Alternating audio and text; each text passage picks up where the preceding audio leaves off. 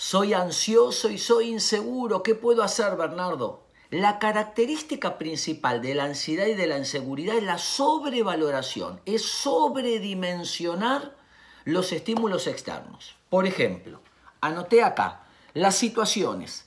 El examen que tengo que dar es tremendo. La entrevista que tengo que hacer, la persona agranda, magnifica, sobredimensiona los errores. Me equivoqué, terrible el fin del mundo, lo catastrofiza. Ya no hay más vida después de este error. ¿Cómo me pude equivocar así?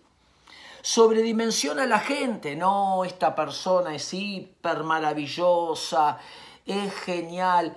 La superidealización, la sobrevaloración del otro. No, mi jefe, no le puedo decir nada. No, con esa persona tené cuidado. Las metas. Quiero bajar 20 kilos en dos días.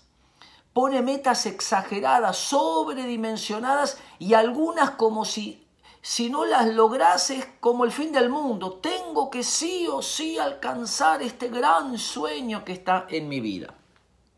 Y los comentarios de la gente, mirá lo que dijo, ay, me dolió, qué tremendo. Sobrevaloración, sobredimensionar, exageración, pensamiento catastrófico, agrandar las situaciones o los errores o la gente o las metas o los comentarios. ¿De dónde viene esto? de resaltar sus debilidades. ¿Qué le pasa a la persona insegura o ansiosa? Magnifica sus debilidades. Por eso no me animo, por eso me da tanta ansiedad. ¿Qué podemos hacer?